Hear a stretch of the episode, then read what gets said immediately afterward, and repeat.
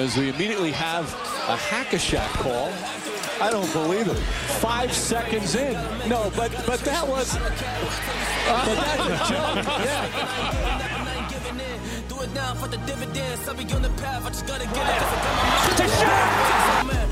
Wait has ended after a half century. The Milwaukee Bucks are NBA champions once again. And this is his house. I am just on the journey. Just know that I'm just going to say.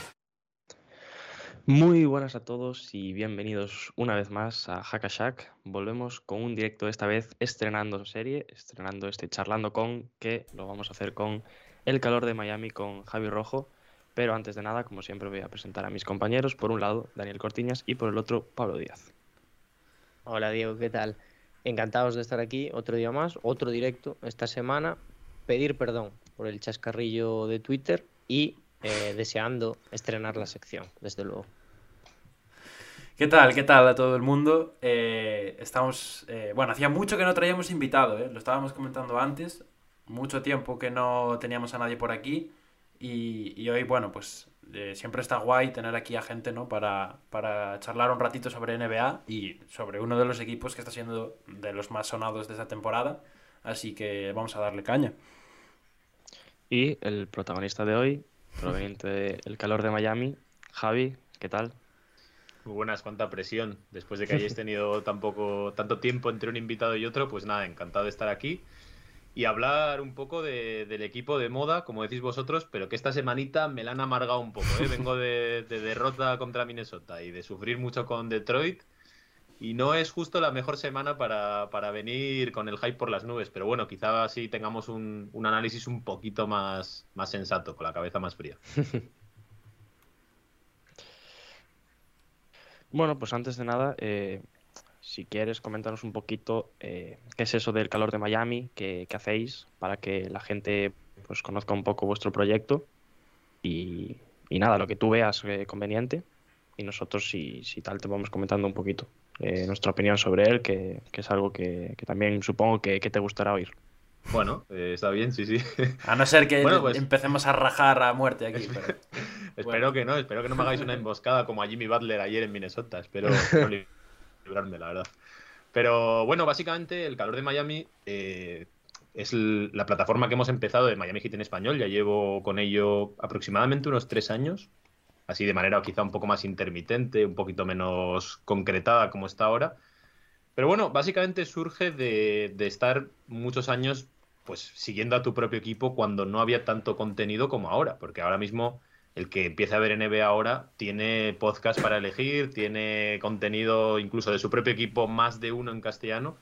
Pero bueno, después de tantos años, pues intentando seguirlos y teniendo que escuchar todo contenido en inglés, rebuscar, esperar a ver si en los podcasts más generalistas hablaban un poco de tu equipo y de hecho muchas veces sin ver a tu equipo, porque quitando la fase aquella del Big Three, cuando teníamos como jugador franquicia a Josh Richardson, a Hassan Whiteside, la verdad es que la gente no se veía mucho a Miami, se notaba a la hora que escuchabas las cosas. Así que bueno, cuando ves que nadie lo hace, al final te lanzas tú a por ello, echas para adelante. Y bueno, pues al final ya nos lo tomamos un poquito más en serio. Conseguí encontrar a David, que es el compañero con el que suelo grabar. A partir de ahí fuimos empezando a crear un poquito más de comunidad de gente de Miami Heat en español.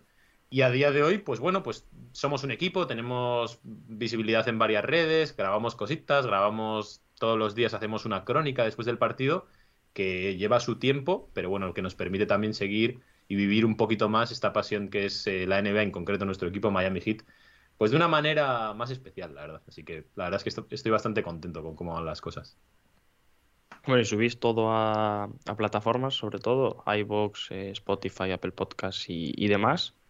Sí, básicamente ya a día de hoy hay que estar en todos lados, así que sí, está, está prácticamente en cualquier tipo de aplicación de, podcast y también pues intentamos Twitch, estamos ahí intentando sacar YouTube, pero bueno, como ya sabéis, cualquiera que hace contenido cuesta tiempo, cuesta esfuerzo y bueno, pues al final llegamos hasta donde podemos, ese es uno de nuestros lemas también, así que bueno, bastante que estamos haciendo ahora todas las crónicas, todas las previas, los posts pero bueno, tenemos, tenemos más ideas. Que tengamos más, más tiempo, queremos seguir ampliando y, creando una plataforma real de Miami Heat en español, ya que, sea un poco la referencia, vamos a decir.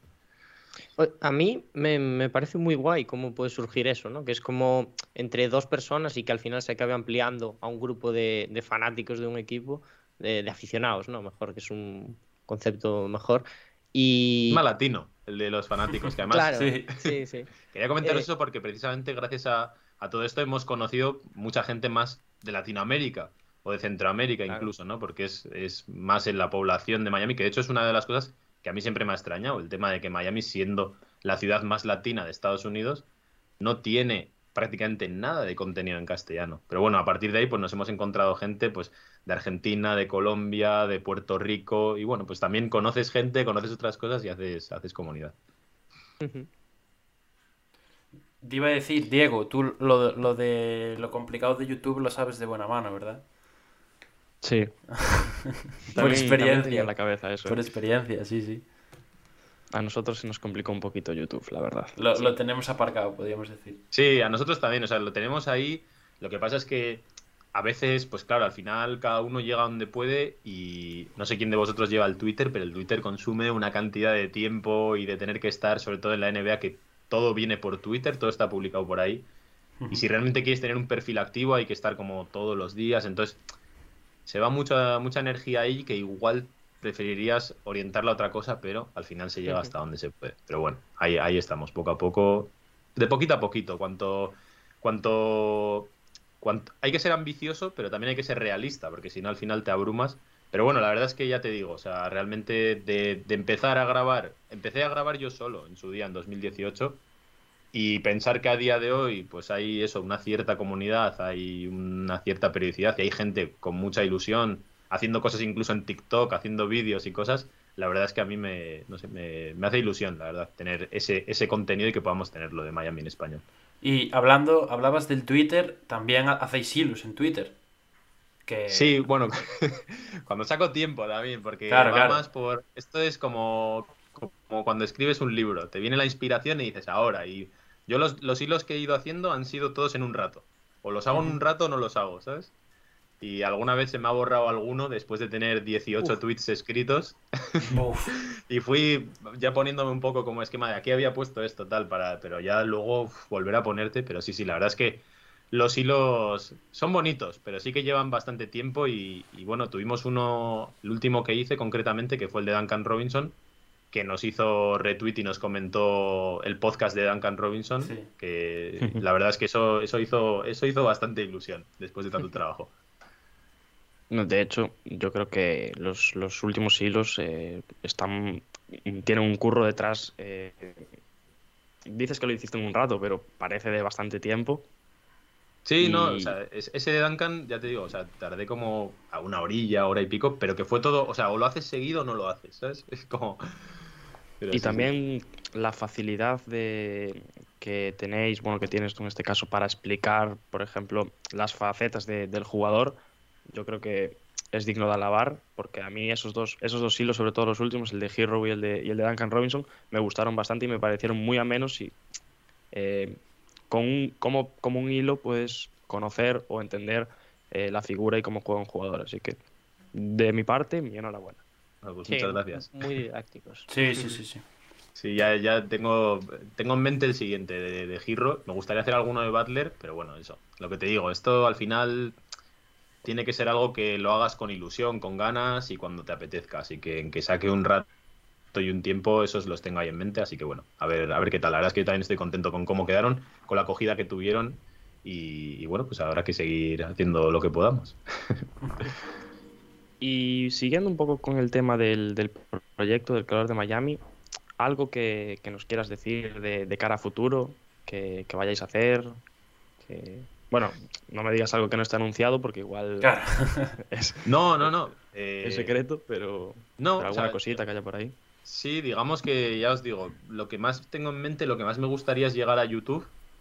Hay algunos hay algunas, eh, algunos amagos de proyectos que al final quizá no han salido, que nos gustaría hacer, quizá más de, perfil, más de debate, porque tenemos un programa como un poquito más serio, vamos a decir, a pesar de que metemos mucho humor y nos llevamos muy bien David y yo, y yo creo que es una de las gracias del podcast, sí que es un podcast como muy estructurado, ¿no? Y creo que a día de hoy ya están cambiando un poquito las tendencias, se lleva más el tema del Twitch, el tema de YouTube, Entonces sí que me gustaría, por una parte, llevar ese contenido más ahí, quizá concretarlo más en temas, en cosas. Y por otro lado, aprovechar esa comunidad que estamos creando, como digo, y hemos intentado varias veces hacer un, proyecto que se llama La Cantina 305, con gente, como digo, de, Colombia, de México, de, Puerto Rico, de todas partes. Y bueno, eh, al final tenemos mucha gente que igual tiene muchas ganas, pero claro, hay que aprender a utilizar estas herramientas, a sacar el Twitch, a utilizar el OBS, muchas cosas que... No, y requiere unos medios también. claro, sí, sí, sí, Entonces, bueno, esa parte más eh, de infraestructura, vamos a decir, ahora mismo depende mucho de mí. Claro, pues al final hay que balancear un poco entre lo que quieres y lo que puedes hacer.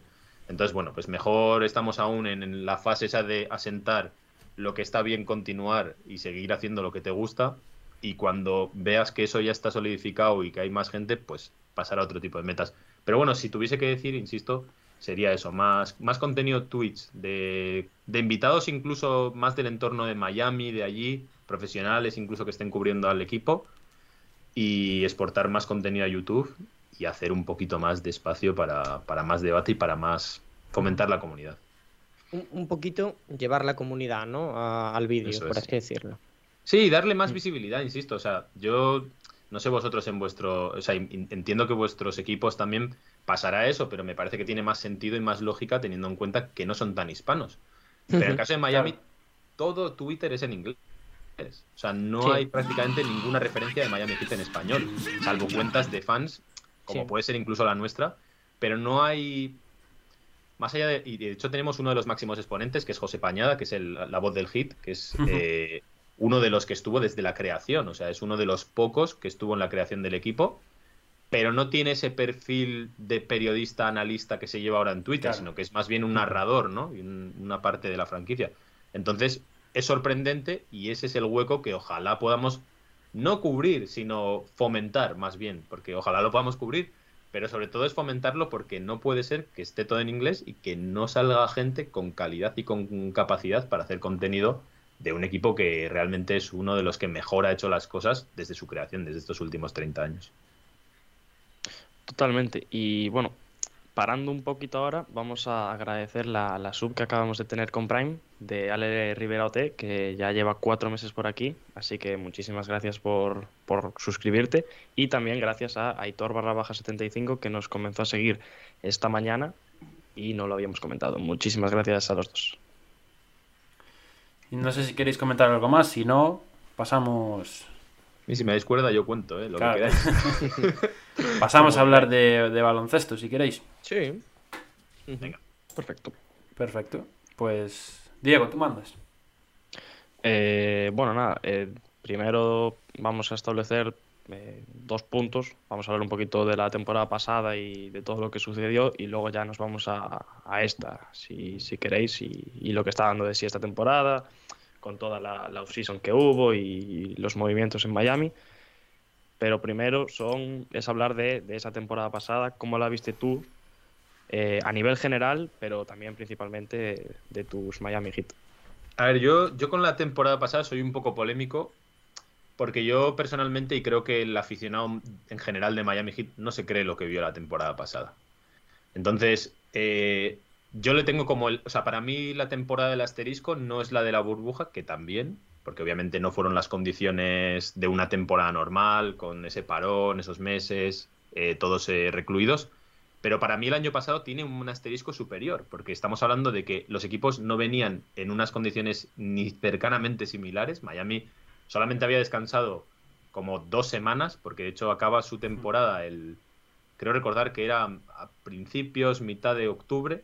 Tiene su último partido, no sé si fue el 11 de octubre, una cosa así. Y empieza la temporada en diciembre. Quiere decir, realmente entre que acaba ese partido y ya empieza el, training camp siguiente, ¿cuánto hay? ¿Dos, tres semanas? Comparar eso contra, con equipos como por ejemplo eh, Atlanta, que venían sin jugar desde marzo. O sea, realmente hay una diferencia de descanso brutal. Atlanta acabó llegando a las finales del Este y yo no tengo nada que decir contra ello porque además, o sea, no le quiero quitar ningún mérito a nadie, ¿eh? Pero sí que a este tipo de equipos, y de hecho al final, ya al final se demostró que todos los equipos que habían llegado a las finales del Este y del Oeste, como eran Denver, Lakers, Miami y Boston Celtics, ninguno de ellos superó, la, superó, bueno, solamente Denver superó la primera ronda y cayó 4-0 después, y todos los demás cayeron eliminados en primera ronda de mala manera, Miami 4-0, Boston 4-1 y Lakers también prácticamente barrido el mapa.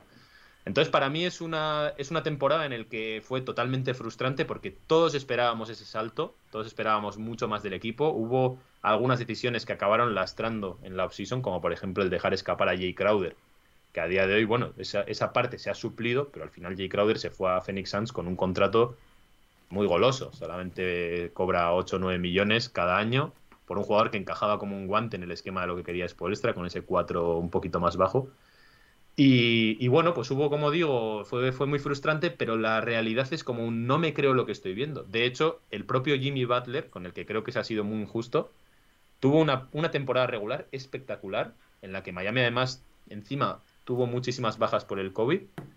Y, y, al final esos cuatro partidos de playoff en los que yo creo que ya no daba más físicamente por toda esta extenuación a la que se le había llevado, le han dejado como un, un halo de qué malísima temporada hizo Jimmy Butler el año pasado. Supongo que para el que obviamente no ve los partidos de Miami Heat, porque el año pasado Jimmy llevó en volandas a un equipo que estaba muerto físicamente, que estaba muerto en identidad y que de hecho también estaba muerto en química, que es algo que a mí me sorprendió mucho el año pasado, el ver cómo, cómo no fluía esa parte en la que se divertía mucho, que de hecho este año lo estamos recuperando un poco, el ver cómo se lo pasan bien, cómo disfrutan eh, esa camaradería el año pasado no, se vio nada de eso y se vio un equipo ya pues muy, muy cansado de sí mismo. Vimos de hecho a Donis Haslem romper sillas ahí, en plan ya de, de, ya no hay más que hacer. Este equipo necesita un cambio. Y como digo, yo personalmente no, no me acabo de creer la temporada pasada por todos los condicionantes y por todas las diferencias que hubo entre equipos con el tema del COVID y con el tema de los descansos. Tampoco, como digo, me creo del todo lo de la burbuja, por lo tanto, esta es la temporada definitiva de ver qué versión de Miami Heat es más real, si la de la burbuja o la del fracaso posterior. Sí, yo me lo ha quitado de la lengua porque iba a decir algo similar. O sea, creo que no se puede hablar, por así decirlo, de la temporada pasada sin tener en cuenta lo que pasó en la burbuja. Sobre todo por eso, por el tema del, descanso. Y, y, porque, bueno, al final, pues eh, fuera de lesiones o no, es un tema que, te influye muchísimo. Y hombre, la prueba está precisamente en el tema de los finalistas de, conferencia. Eh, un equipo que yo creo que estuvo muy, muy influido por, cómo acabó, porque además fueron unas finales que fueron exhaustivas para ellos. Eh, todo el tema de estar encerrados en la burbuja también afectó muchísimo a los jugadores y demás. Y, el hecho ese de no poder parar al final está claro que, les afecta muchísimo y, al final se, se, traslada a lo que pasó el, año pasado, vaya. Sí, de hecho, o sea, en, concreto ya en Miami hubo más factores. Quiero decir, Dragic tiene una fascitis en las finales que luego ya le lastra el cómo se recupera porque tampoco hay lapso de tiempo. O sea, estamos hablando, como digo, de que en dos meses volvió el baloncesto y daba igual lo que hubiese hecho en octubre, que ya había que estar día a día compitiendo y en la franquicia yo creo que trató de, mantener un poco un no pasa nada, vamos a empezar con calma, pero es que el récord no acompañó, porque tuvimos a Jimmy Butler de baja, creo que 11 partidos, una cosa así, nada más empezar por el COVID, y el récord ya iba 4-12 nada más empezar la temporada y estabas como el 14 mejor equipo del este, que era una catástrofe. Sumado a que Precious Achigua no tuvo tampoco, ni hubo G-League, ni hubo tampoco una Summer League como tal, entonces ese tipo de cosas que ahora sí que estamos viendo a un precio un poquito diferente en Toronto de lo que vimos en Miami. Giro también no tuvo ese tiempo para descansar. O sea, un rookie que viene de un nivel de partidos muy diferentes en, cuando está en la universidad, pasar a toda la tralla que tiene la NBA, pararse toda la tralla de una burbuja y después casi no tener tiempo. Entonces, como digo, hay demasiados condicionantes para que yo diga, vale, este equipo me creo que perdiese 4-0 con Milwaukee en condiciones normales. Pues este año creo que está demostrando que no. O sea, que no debería haber perdido 4-0 con Milwaukee. Yo no estoy diciendo que le fuese a ganar o no. No tengo ni idea. Pero acabar sexto de la manera que acabas, con derrotas muy feas, con, con un equipo que no funciona, con un giro que parece otro al de la temporada pasada este año. Y no sé, muchos condicionantes que dices, esto no, no me creo. El único que para mí hizo algo muy extraño de decir, joder, qué bien está, fue Jimmy Butler. Y fue al que más se le ha criticado. Pero realmente, para mí, la temporada de pasada de Jimmy Butler es, y lo digo muchas veces en el podcast, y este año también está ahí, de decir, nunca pensé que fuese a ser tan buen jugador Jimmy Butler como lo que ha demostrado el año pasado y este. Y sobre todo teniendo en cuenta que venía del desgaste de hacer una de las finales más, más increíbles que creo que hemos visto a nivel Sí, individual sí, sí. y teniendo en cuenta que nadie esperaba que Jimmy fuese a llegar a ese nivel. Sí, en esas finales liderando totalmente a los Heat y poniendo unos números totalmente increíbles. Mencionabas, por un lado, eh, la derrota contra los Bucks. Quería preguntarte, primero, si te esperabas ese 4-0 y, por otro lado, también si eh, de haber ganado ese primer partido con, con ese final tan igualado que, que tuvo, la cosa hubiera cambiado. Yo creo que no. O sea, yo creo que el, el- el primer partido igual lo, lo que cambia es más por ellos. Por nosotros, nosotros yo creo que íbamos a estar igual de mal. O sea, quiero decir, el equipo, como digo, llegaba desgastado, mal. Entonces, como mucho para ellos hubiese sido el, el fantasma. Hasta dónde les hubiese llegado el fantasma. Es decir, igual en el segundo partido, después de perder el primero, de repente se crecen, ganan, pierden el fantasma ese y ya a partir de ahí va todo rodado. Pero eso es una pregunta más para los Bucks. Yo creo que Miami era ese equipo, no llegaba más. Y de hecho, yo llevaba tiempo diciendo que eh, eh, precisamente Milwaukee era el equipo que yo no quería verme. Y a Miami solamente le faltó un partido para tener que enfrentarse a Atlanta o a los Knicks en la primera ronda, que no sé qué hubiese pasado, pero ya se vio al final a la postre que el logro era Milwaukee Bucks. Entonces, Miami se lo jugaba en la regular season, el, el penúltimo partido lo tenía con Milwaukee. De haberlo ganado, no te tocaba los propios Milwaukee Bucks. Y perdimos de paliza, de manera muy fea. Y para mí ahí fue el primer granito en el que Milwaukee fue ganando esa batalla moral, porque ellos también podían haber elegido dejarse un poco y tener otro tipo de primera ronda, que también hubiese sido mejor para ellos, porque tampoco creo que ellos quisiesen a Miami de primeras. Y nos ganan bien como diciendo, si hay que pasar por encima de estos tíos, queremos pasar por encima de estos tíos. Entonces, yo creo que se dio todo. Y para mí uno de los que más retratados salió en esa primera ronda, más allá de Jimmy, porque insisto, a Jimmy yo creo que no se le puede echar nada en cara, fue Bam. Fue Ma- Bama de Bayo porque ese simple drop que le hizo eh, Brook López, el simplemente el flotarle, el dejarle y decir, venga, vamos a poner, vamos a poner a prueba que tú tengas que tomar decisiones y que tú tengas que, que aprovechar ese mid-range que se supone que estáis diciendo que aquí está. Lo leyeron muy bien desde el staff técnico de, Milwaukee y Bama de Bayo falló en ese sentido. Y ha sido un verano duro, insisto, muy señalado para muchos de los jugadores. Jimmy, Bam, Tyler Hero, yo creo que no se, no se tuvo que librar nadie. Y en parte creo que fue necesario, porque llevábamos esculpándoles todo el año con, como han hecho eso en la burbuja, ya da igual este año, no pasa nada. Y no, o sea, tienes un equipo que está capacitado para tratar de aspirar al anillo y la condescendencia en deporte de élite ya sabemos que no te lleva a ninguna parte. Yo, yo comparto bastante contigo. Mm, quizás sí que no soy tan optimista el del bache del año pasado, pero, pero estoy mm, bastante de acuerdo en que estos hits, no los hits de esta temporada, sino los hits como plantilla, sí que se acercan más a la temporada de la burbuja que a la temporada pasada, yo creo, mm, por nivel. Y, y me gustaría preguntarte, em, ¿qué crees que fue en pista? Que supongo que esta temporada tocaremos un poquito más los ajustes que se están haciendo y demás, pero en pista el año pasado, ¿qué crees que fue lo que más falló? Y, y cómo este año se ha conseguido optimizar, por así decirlo. Uf, eh, quizá ahí la diferencia puede ser Kyle Lowry. Porque sí que es verdad que Goran Dragic estaba, estaba mucho más acabado de lo que yo pensaba. Yo tenía bastante fe en Dragic. No sé si es que la fastitis, como he dicho, realmente ya acabó con lo poco que quedaba físicamente de él. Pero, pero Dragic estuvo muy mal y al final dependíamos mucho de los puntos, en concreto de los blanquitos de Miami. O sea, de- de- al final son jugadores, eran todos prácticamente ofensivos. Goran. Dragic, Tyler Hero y Duncan Robinson. Esos tres fueron un agujero negro total el año pasado, porque defensivamente, de hecho se habló todo el año de la defensa de ellos y es una cosa que es un poco trampa del baloncesto. Es decir, si estos jugadores, como está demostrando Tyler este año, rinden bien en ataque, nadie habla de su defensa. Hablas de la defensa cuando no rindes del ataque. Entonces, ¿el problema cuál es? ¿La defensa o el ataque? Pues para mí era el ataque. La defensa siempre va a estar ahí. No van a ser grandes defensores nunca. Entonces, para mí, si tengo que decir una diferencia, es que esta vez sí hay un base generador, vamos a decir, que es Kyle Lowry, y una tercera referencia que ayuda un poco a quitar eh, presión a prácticamente todos los jugadores. Primero, es que a Jimmy no se le puede pedir nada, porque, insisto, el año pasado fue él solo contra el mundo y, la mayoría de veces ganaba. Pero es que el resto de jugadores, o sea, Tyler estuvo muy, muy con los focos encima todo el año para mal. Eh, Bama de Bayo también fue un año muy frustrante porque le estábamos todo el año pidiendo que tiene que dar un paso adelante. Este año no se le está pidiendo y el nivel de Bama está siendo muy parecido. Yo sigo teniendo las mismas dudas con Bama de Bayo que tenía el año pasado. Pero saber que tienes otro jugador al que le puede venir la presión, puede tener el balón y sobre todo que encima está con un rol más generador que otra cosa, que creo que es algo que necesitaba el equipo, viene muy bien porque un Dragic sin piernas y que encima nunca ha sido un gran generador de juego, sino un gran finalizador, podría estar ahí la diferencia, pero bueno, nos van a tener que demostrar mucho. Y bueno, realmente eh, Miami, no solo esta temporada, sino también en el 3 deadline de la semana de la temporada pasada, perdón, eh, fue un equipo que se movió mucho.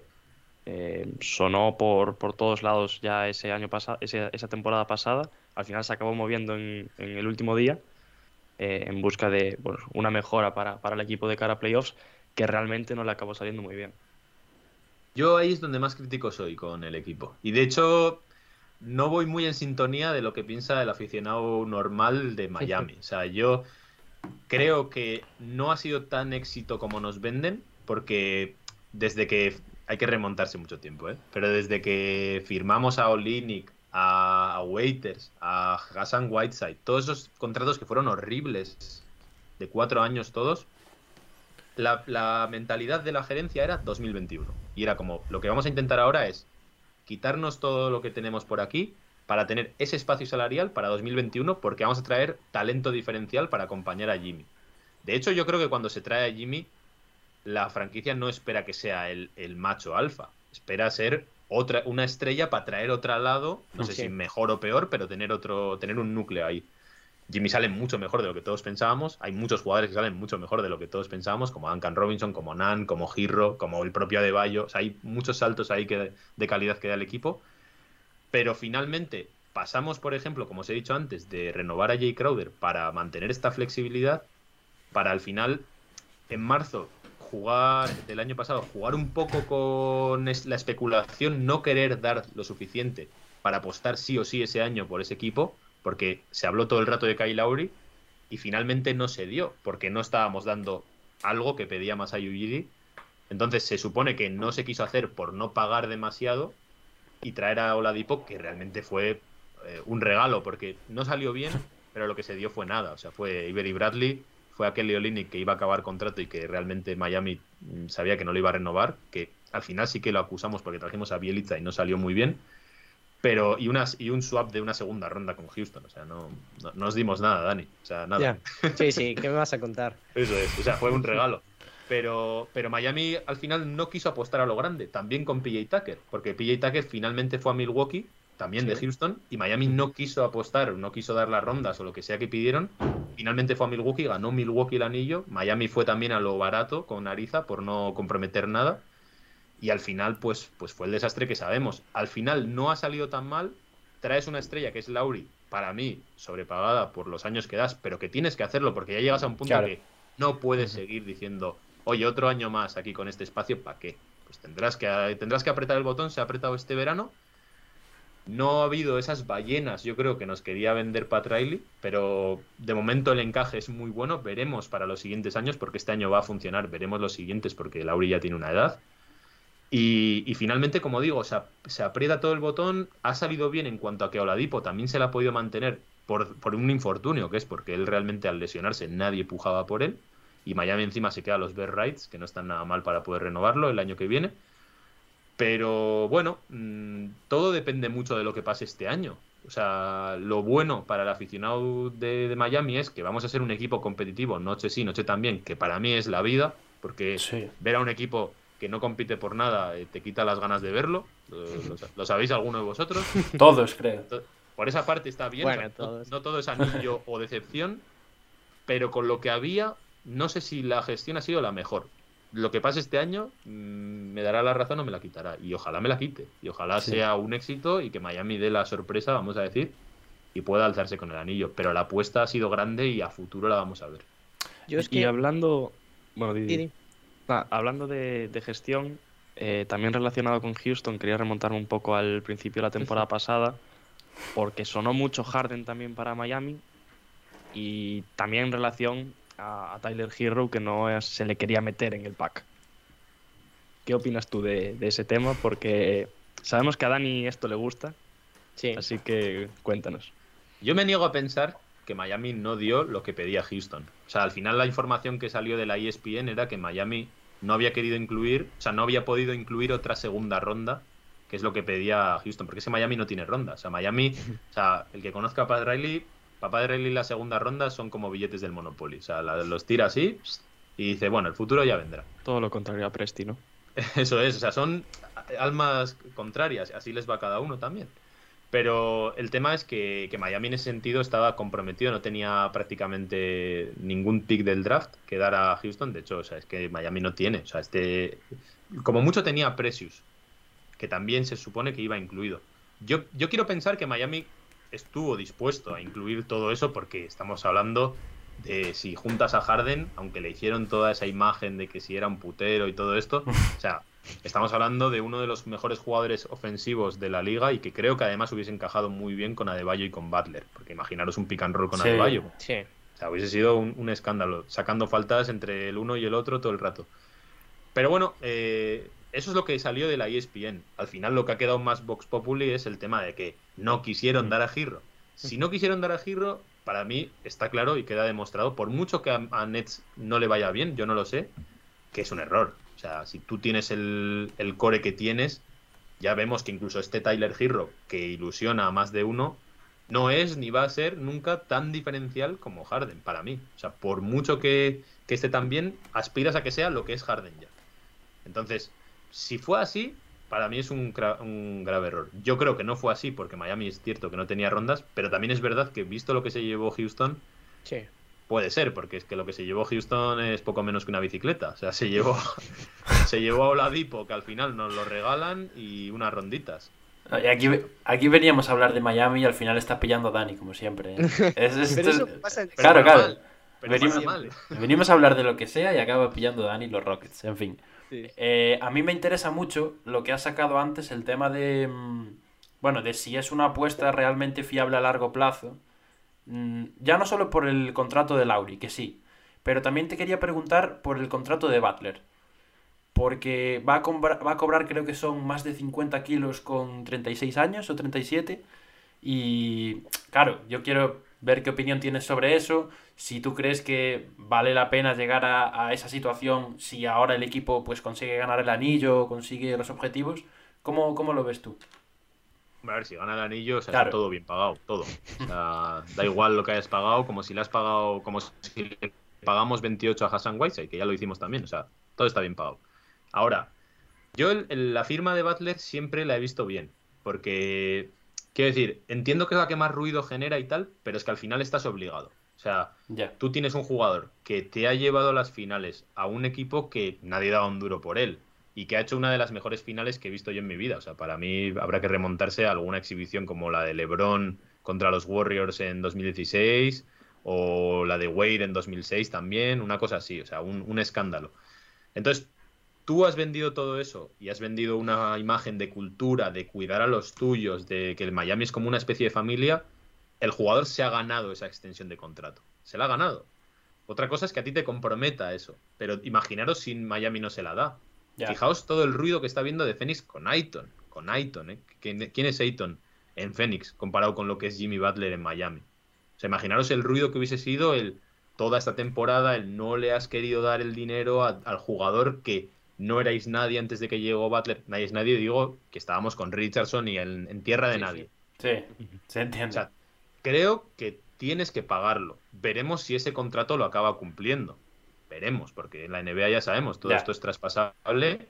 Lo mismo Lauri el año que viene también se va en un paquete o Duncan Robinson, nunca lo sabemos. Pero creo que aunque te va a comprometer, es un dinero que tienes que dar. No puedes dejar de dar ese dinero a tu super, super estrella, teniendo en cuenta además hasta dónde te ha llevado.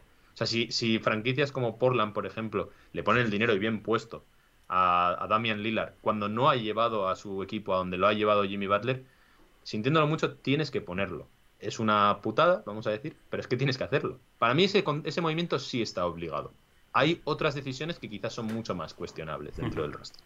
No, y yo sobre todo creo que es eso. Al final es un dinero que con, un anillo se amortiza completamente. Los, y, si, no también, ¿eh? Y si, no también. O sea, quiero decir, pensad en la alternativa. si no le das ese dinero a Butler por el que será en el futuro, ya. Es que, es que no tienes alternativa. O sea, aparte de la movida que tienes este año. Porque este año, fijaos la que, insisto, la que se está liando con, con Phoenix y con Aiton, que si no está contento, imaginaos a Jimmy. Encima, una liga que es todo de estrellas. O sea, las estrellas tienen un poder en la NBA que ya. ¿qué, qué, ¿Con qué mensaje le llegas tú a otra estrella para decirle vete a Miami cuando tras lo que ha hecho Jimmy Butler no le han pagado ese dinero? O sea, yo soy, por ejemplo, insisto, Lillard o quien sea, y digo, uff, a Miami mejor no voy porque aunque lo haga, si no lo consideran no me van a dar ese dinero que me he ganado. Entonces, es más como el proteger esa imagen, el proteger ese, ese núcleo con el que veremos luego qué hacen en el futuro, que igual te ahogas o no. Pero bueno, es una apuesta también al proyecto que has hecho y a una imagen que quieres trasladar a un grupo de jugadores de en Miami te cuidan, en Miami te pagan y en Miami sacamos lo mejor de ti. Sí. Yo es que estoy mucho en esa línea. O sea, hay mucha, mucha gente, sobre todo mucha gente joven, ¿no? Que, que dice que, que intenta apostar a futuro, ¿no? Y es como, bueno, Butler igual sí que no nos da el anillo, vamos a esperar a otra superestrella, armar otro equipo y demás. Pero, ¿y qué vas a estar? Cinco años en la mierda para después intentar coger el mejor jugador que hay disponible en el mercado y que no te venga igual al equipo. O sea, yo prefiero competir. Miami, cinco Miami años es el mejor ejemplo. Claro. Esperamos ante Tocumpo, no vino. Esperamos a Bill, no vino. O sea, hemos estado esperando gente, entonces eh, no puede estar así. De hecho, por poner el ejemplo de los Rockets, los Rockets no ganaron el anillo, pero seguro que disfrutaste esos años de llegar ahí a pelear con los. Es que al final la NBA es eso, no todo es anillo de excepción. Tú tienes un proyecto y el estar ahí en la décima, pues, de hecho, Miami competía muy por encima de sus posibilidades porque lo pienso, no tenía nada. no tenía absolutamente nada. O sea, el mejor jugador igual por talento era Dion Waiters, no os digo más. Pero ¿para qué? ¿No? O sea, ¿para ser un equipo mediocre? Pues al final tendrás que apostar y, y, en este caso esa es la apuesta. Luego ya veremos qué pasa en el futuro. Pero lo que tienes que hacer hoy es blindar lo que tienes, sin duda, y apostar al máximo a lo que tienes. Por eso también ha venido Lauri, a pesar de que le hayan dado un dinero que yo para nada pensaba que le iban a dar. Es que para, para, mí lo que es todo es pelear por entrar en unas finales. O sea, a partir de ahí ya hay escalones, ya hay mejores equipos y peores, pero si no apuestas nunca vas a estar ahí. Y El, el, punto importante es el que dijiste tú. O sea, al final yo creo que el, el proceso de Miami se aceleró mucho, ¿no? Con pasos eh, un poco aleatorios, por decirlo así, que dio el equipo. Esas, esas finales, ese nivel, mm, bueno, inesperado de Tyler Hero, te acelera un poquito el, proceso de construcción del equipo y después tienes que apostar porque no te queda otra. Y, es, por eso por lo que se sobrepaga. toda esa experimentación, además, Miami ya la ha hecho, porque, como estábamos hablando, Miami no apuesta a Harden por ver la evolución de jugadores prometedores como sí, También. Mm. Y ves como lo mismo sale, porque este año parece que está saliendo, que lo mismo no sale. Porque el año pasado la temporada de Tyler fue un desastre. Entonces, eh, lo que tienes certezas y tienes posibilidades y tienes que apostar a las certezas en esta liga. O sea, lo demás, pues bueno, pues pues que apuesten en Sacramento, por ejemplo. Con, todo el respeto a los aficionados de Sacramento, que tengo algún amigo que es de Sacramento. Pero esas franquicias pueden intentar apostar, o nosotros cuando teníamos a Richardson, bueno, pues apostamos a ver si salía de ahí, Winslow. Pero si ya tienes un proyecto y tal, a por todas. Y si no, mira, Mirad otros proyectos que se están quedando ahí por no darlo todo, como quizá Denver o el propio Portland, ¿no? Ahí es el momento de apretar el botón.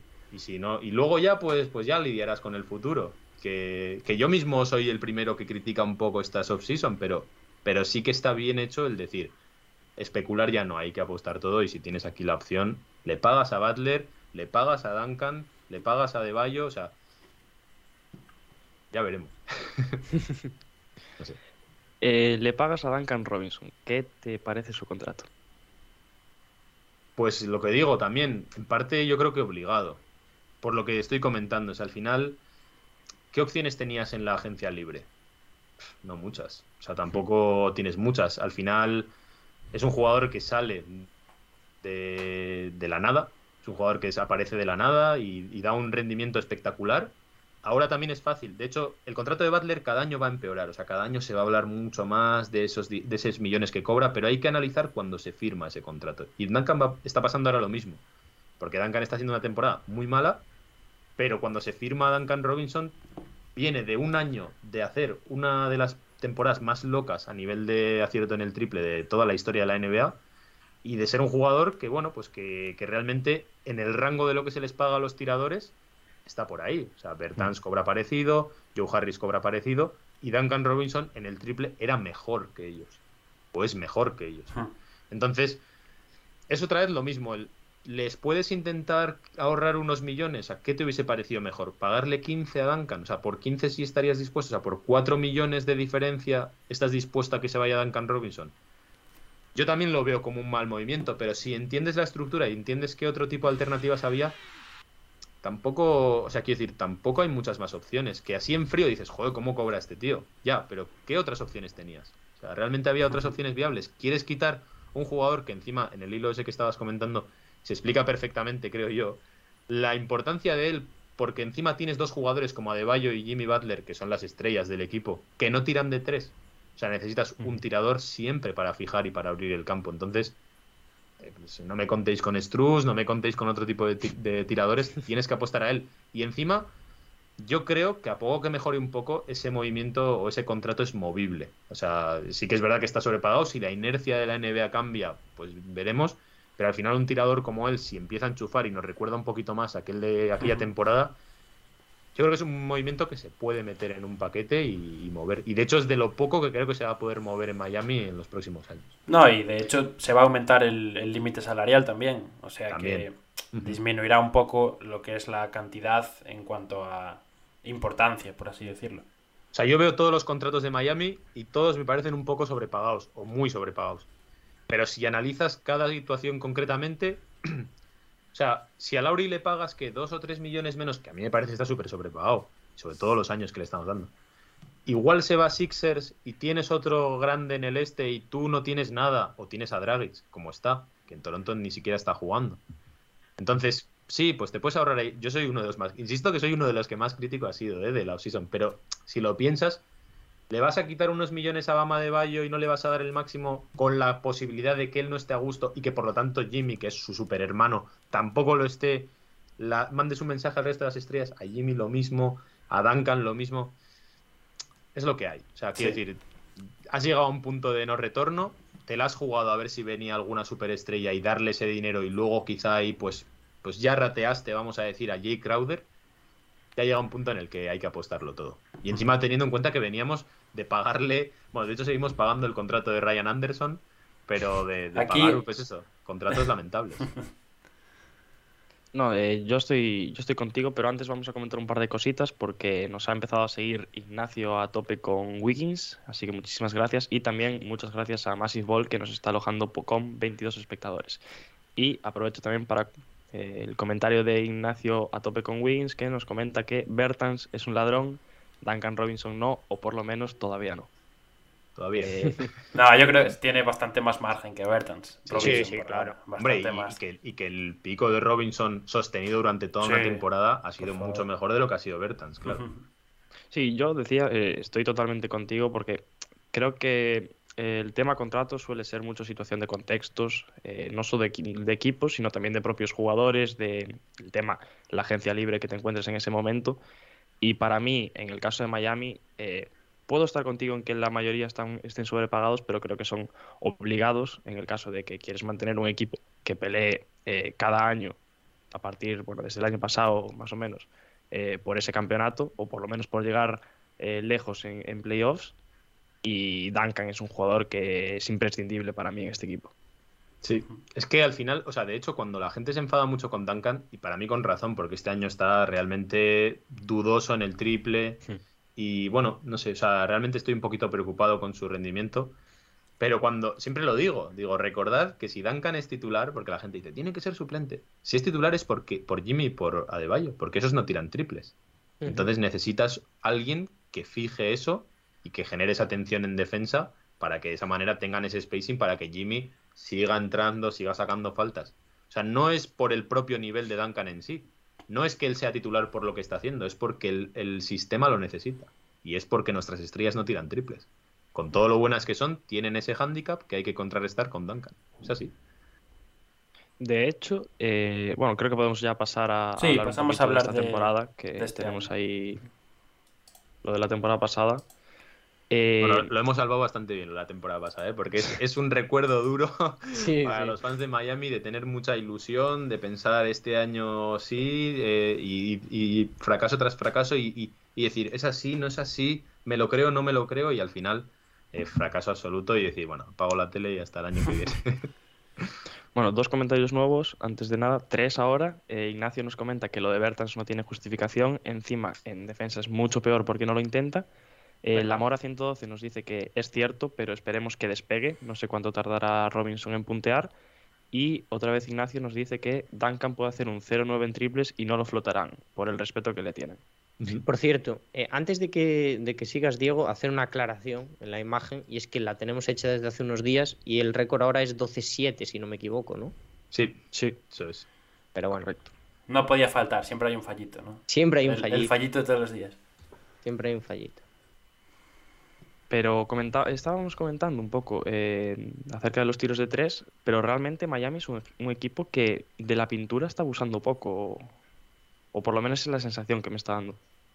Sí, ya, ya el año pasado fue un equipo eh, que abusaba mucho del tiro de tres y encima no tiene mucho sentido porque está Claro. tirando horrible Miami esta temporada y el año pasado también. O sea, realmente, y tú analizas el roster, como digo, Jimmy y, y Bam no tiran.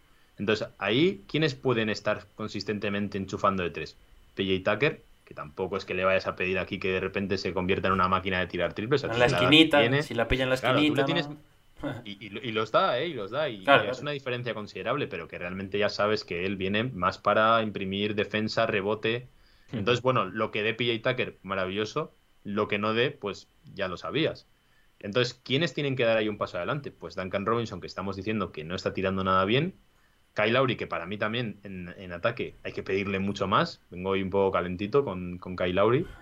Y, y realmente, bueno, pues ahí ya todo el resto son secundarios. O sea, Max Struz, que no está jugando estos partidos, pero que tampoco puedes aquí esperar que Max Struz de repente se convierta en anotador fiable.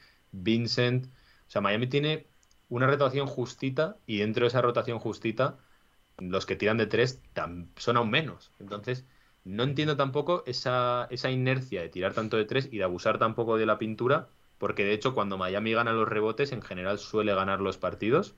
Y yo creo que viene de ahí, de, de Jimmy, de Adebayo y de Deadmond, sacando mucho en la pintura, incluso el mid-range de Giro. Y básicamente todo lo que viene de fuera de la pintura está viniendo sobre todo de Tyler. Entonces, es un poco los problemas que tenemos este año, que es que todo está como muy concentrado, muy condensado en unos pocos jugadores y que hay que ensanchar eso por el bien de esta plantilla para llegar en mejores condiciones físicas a los partidos. Yo Porque creo que está siendo un, un problema general, ¿eh? lo, del, lo de ofuscarse con el triple, porque a Utah, que jugaba muy bien el año pasado, este también la pasó un poco a principio de curso, con Jordan Clarkson también un poquito mal. Entonces, yo creo que se va a abandonar conforme avance la temporada esa fijación. Esperemos porque el año pasado no se abandonó y es que ya nosotros venimos arrastrándolo. O sea, Utah, por ejemplo, el año pasado estuvo increíble de triple, pero es que nosotros ya llevamos dos años con el mismo problema. Entonces el año pasado tenías como justificación que, pues eso, que Dragic estaba como estaba, que Girro no era este Girro y que Duncan también había dado un poquito un paso atrás. Pero este año tampoco veo que vaya a mejorar mucho eso. O sea, quiero decir, Duncan puede empezar a enchufar, pero PJ Tucker está enchufando más de lo que quizá muchos esperábamos. Y, bueno, pues de los secundarios tampoco espero mucho. Cuando vuelva Markif Morris, algo enchufará, pero no es un tirador de tres, es un tirador más bien de dos. Entonces, no, sé, o sea, realmente espero que, que descienda bastante ese tiro de tres, o que por lo menos no sea el plan A, y que conforme quizá consigas generar que las defensas se encierren mucho por defender a De Bayo y a Butler esas penetraciones, quizá de ahí pues tengas muchos tiros liberados y los vayan metiendo. Pero de momento no está funcionando eso y vamos, vamos rompiendo tableros por toda América. Realmente parece que estamos eh, comentando todo lo malo de Miami, pero tampoco es que le hagan falta mucho más para sacar los partidos adelante. Sí, como digo, eh, vengo justo de estos dos partidos que no me han gustado absolutamente nada y por lo tanto puede que esté un poquito condicionado. A ver, el tema de Miami es que el, techo de este equipo creo que ya sabemos cuál es, ya lo hemos visto. O sea, el principio de la temporada ha sido estupendo. Es decir, le, cogimos el primer partido a Milwaukee Bucks y le ganamos de 42. O sea, así, pum. Después le ganamos a los Nets allí con una sensación además de dominio, de decir, este equipo es mucho mejor que el de Brooklyn ahora mismo. No sé lo que será después. Entonces, creo que el, techo de este equipo ya sabemos que si está todo el mundo bien y con la incógnita de cuando vuelva Oladipo, está como para competir con cualquiera y poder llevarse el anillo. O sea, eso ya lo sabemos. Por lo menos en el este ya sabemos que no hay nadie al que le tengas que tener miedo. Quizá Golden State Warriors en el oeste, que está ahora mismo intratable, incluso Phoenix Suns, que va ahora mismo, creo que 14 victorias seguidas, creo que está haciendo.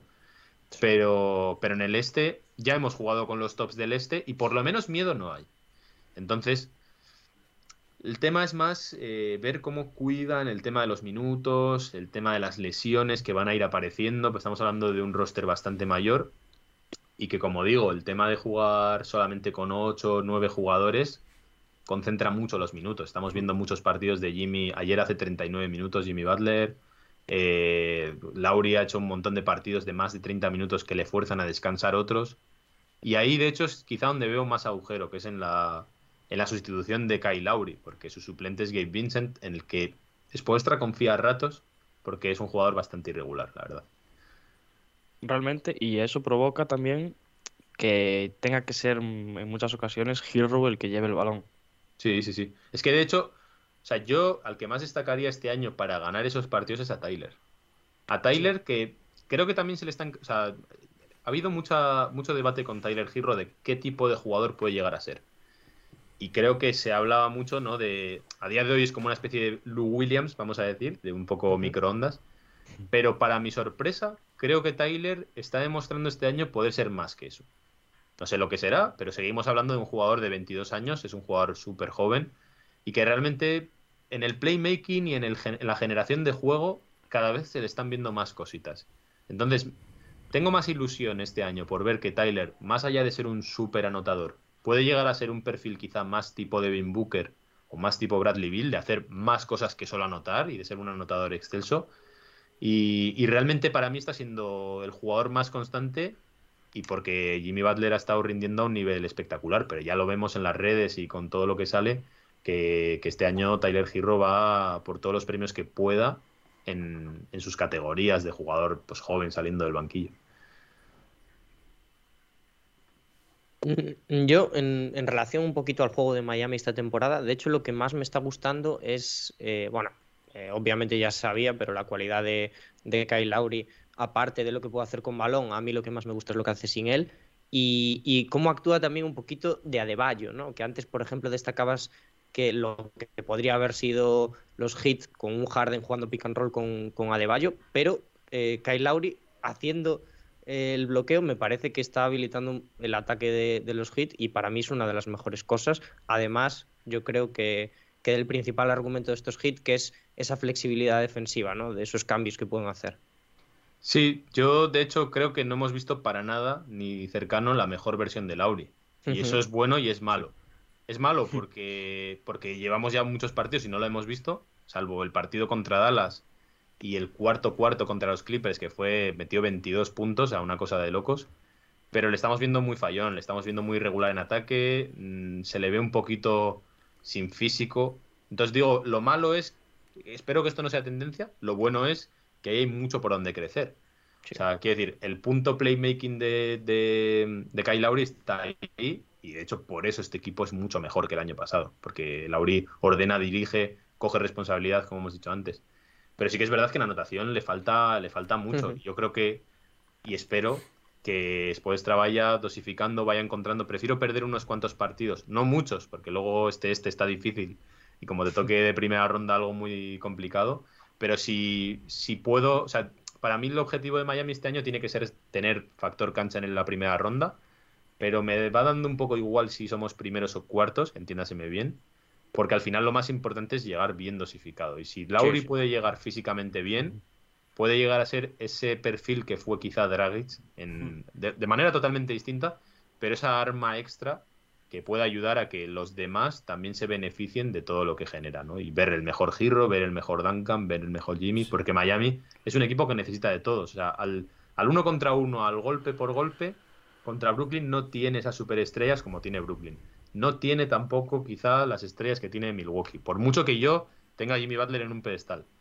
Pero necesitan más de ese esfuerzo coral, de ese esfuerzo de núcleo, que creo que está ahí y que creo que hablamos demasiado poco de que a este equipo le vendrá Oladipo. Y por poco bien que venga, es un añadido a un equipo que ya es segundo del este ahora mismo y con mucho crecimiento por delante. Entonces, bueno, eh, creo que, que eso es lo bueno y es lo malo. Esperemos que sea más lo bueno que lo malo. Yo ahí estoy muy de acuerdo contigo porque creo que no hemos visto la mejor versión de este equipo, ni de muchos jugadores de, de él. Y sobre todo cuando se acerquen los momentos importantes de, de, cara a playoffs es cuando van a tener que resurgir este tipo de jugadores. Kyle Lowry, Bama de Bayo, que también tendrá que subir el nivel para, para ese momento. Y ahí veremos de verdad eh, si estos Miami Heat son candidatos o, eh, por el contrario, esperemos que no, por tu bien, eh, se queden en lo que fue el año pasado. de todos modos, yo creo que, que Spoelstra ha querido empezar la temporada fuerte, porque el año pasado, como os he comentado antes, empezó 4-12 de récord, una cosa así. Pensad que ese es el récord que tenía Detroit ayer. Entonces, creo que Miami lo que quiere intentar es. No, no me estoy metiendo con Detroit, ¿eh? simplemente es que realmente fijaos lo que pensamos de Detroit y Miami iba el año pasado igual. Entonces, el tema es que, que creo que Spolstra no quiere esas dudas de inicio. Quiere empezar con esta dinámica positiva, que parezca que el equipo funciona, que el equipo puede creer en algo, y luego ya nos iremos relajando un poco. En récord quizá no tenemos tanto margen como, como, nos gustaría, porque además el este, insisto, está duro. Pero bueno, yo creo que a medida que vaya pasando, esperemos que vaya ensanchando más la rotación, como digo, que vaya dosificando más esos minutos, no tanto de quemarlos y luego darles descanso, porque ahí sí que sufrimos yeah. mucho, sino más ensanchar. Pero sin haber visto la mejor versión de este equipo, pensad que le hemos metido de 42 a Milwaukee, le hemos ganado a Brooklyn en su casa, hemos ganado, o sea, hemos tenido un, un calendario hasta ahora súper duro. Realmente hemos jugado, hoy estaba leyendo, Miami ha jugado de los 19 primeros partidos, 13 de ellos fuera de casa. Quiero decir, eh, van a venir también muchas rachas de coger equipos relativamente de récord perdedor en casa que también van a permitir mucho que este equipo pues pueda ir poco a, poco a poco ya empacando lo que es un equipo de regular season y el núcleo que no es estrella por estrella, el núcleo es muy complicado encontrar un equipo que tenga un núcleo de 7, 8 jugadores más potente que el que puede llegar a ser estos hits. Y también hay que tener en cuenta que a estos hits quizás le está costando un poquito, eh, entre muchas comillas, ganar fuera de casa a esos equipos, por así decirlo, asequibles. Sí, eh, es lo que digo. Yo, por ejemplo, por ejemplo la... el partido de ayer. Eso es, en la derrota de ayer, en la derrota de ayer se ve claramente que es un equipo muerto físicamente. O sea, la primera parte empiezan muy bien y la segunda parte hacen 19 y 20 puntos en el tercer y cuarto cuarto. Entonces se ve, o sea, de hecho en Minnesota, incluso cuando íbamos ganando, me da una sensación de que iba a otra marcha. Ganando nosotros de 10. Y de decir, ellos, ellos, o sea, muerden, corren, pelean, se han tomado este partido además como algo súper importante, porque de hecho para Minnesota era importante por lo de Jimmy, porque llevaban cuatro victorias seguidas. Y Miami no, o sea, Miami se ve que, que, no llega a cerrar cuando tenga que cerrar, que esas cosas de, de, esa pereza porque no tienes piernas o por lo que sea, eso sí me preocupa. Me preocupa ese punto de, de que no lleguemos, porque además veníamos de varios días de descanso. Entonces, eso, eso sí que me preocupa un poco, pero yo creo que este equipo va a acabar cerrando los partidos mejor y que además va a necesitar ese tipo de, rachas un poco para poder osificarse en minutos. Porque digo, es que Jimmy ha jugado 39 minutos esta noche. O sea, yo es un poco una de las cosas que no entiendo de si vamos a perder, pon otros jugadores, pero no quemes a Jimmy, no quemes a Lauri, no quemes a Deballo y no quemes a Tyler Hero fundamentalmente, que son el núcleo, el Big Four, vamos a decir, de Miami ahora mismo. Uh. Y, a mí el, tema este de las excusitas de es que nos faltaba Markif Morris, ya bueno, es que al final, o sea, que cada baja sea un drama en Miami, dentro de que Marquis se ha perdido un montón de partidos por el choque que tuvo con Jokic, eh, va, vamos a tener que lidiar con las bajas y yo quiero ver cómo este equipo sobrevive sin nuestros mejores jugadores. Y ha tenido rachas en los que, como ayer, venimos un poco negativo, pero también hubo un back-to-back -back en Memphis que de hecho no jugó alguno de nuestros jugadores. Cuando, cuando nos ha faltado Jimmy o nos ha faltado Girro, que realmente el equipo ha rendido fenomenal sin uno de tus mejores jugadores. Entonces, aún no sé perfilaros qué va a ser Miami durante esta regular season. Pero al, final es, es un equipo Miami que está diseñado para competir. Para el momento, yo por lo menos lo veo como un equipo diseñado para la postemporada. Que, que igual ganará, igual no ganará, pero en, en los playoffs es un equipo que sabes que va a estar compitiendo, que va a sacar los dientes, que va a ponerle las cosas difíciles a cualquiera y que, ¿por qué no? Yo creo que tiene una oportunidad importante de, de ganarle a Milwaukee o a Brooklyn. Entonces, hasta cierto punto, a mí me cuesta creer que vayamos a ver el 100% de Miami en la regular season. Sí, totalmente. O sea, eso es así. Para, para de los que nos vemos todos los partidos Claro. de la regular, porque pensar ya en noviembre, que tienes que pensar ya en abril, a mí personalmente Ya. me mosquea un poco de esta liga, pero, pero sí, tienes toda la razón del mundo. O sea, al final tendremos que esperar y ver, al final se les calibra a los equipos y a los jugadores por los playoffs, y si no que se lo digan a Jimmy Butler, que el año pasado por esos cuatro partidos ya fue una de las peores temporadas de su vida, a pesar de haber hecho career high en mogollón de, de apartados. Es lo que es. Me voy un momento al chat porque Ignacio nos comenta que, sin ofender, pero la banca de Miami, aparte de Hero, eh, son cualquiera. Incluso ustedes cuatro podrían ir a la banca Miami. Sí, sí, Lo estoy dudo, ¿eh? totalmente lo de acuerdo. Yo tengo muñequita, ¿eh?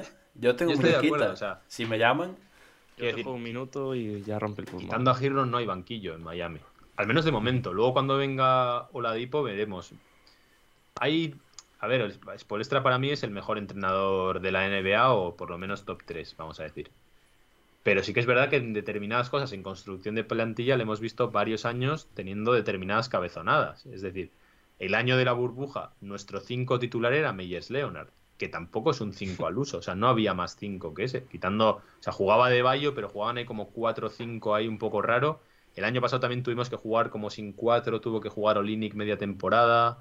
Eh, experimentos muy raros, sin base real varios años, porque, como digo, Goran Dragic no es un base al uso como tal, es un, jugador de mirar a la canasta todo el rato. Y este año lo mismo, o sea, realmente el suplente de, de Kyle como he dicho, es Gabe Vincent. Un Gabe Vincent que lo mismo lo tiene de titular cuando falta Lowry, que lo mismo no juega y se queda varios partidos fuera de la rotación. Ahora con Struz ha pasado lo mismo y está jugando Caleb Martin, que es un jugador que se ha sacado de la manga porque ni jugó siquiera la Summer League. De repente lo firmaron con un two-way contract y está jugando todos los partidos un montón de minutos. Pero bueno, comparas el banquillo con cualquier otro y como digo, son Giro, Deadmond, a Deadmond también lo salvo, pero el resto, eh, pues cualquiera, sí. O sea, estoy, no, no- no sé si tanto como nosotros, pero cualquiera de la NBA, o sea, average como mucho de la NBA, seguro. Y es una de las cosas que más nos preocupan. De hecho, se hablaba mucho de, de ir a por DJ Agustin, que creo que también está en Houston, para hacer el, para hacer el último trade entre Houston y Miami. Bien, Pero- sí.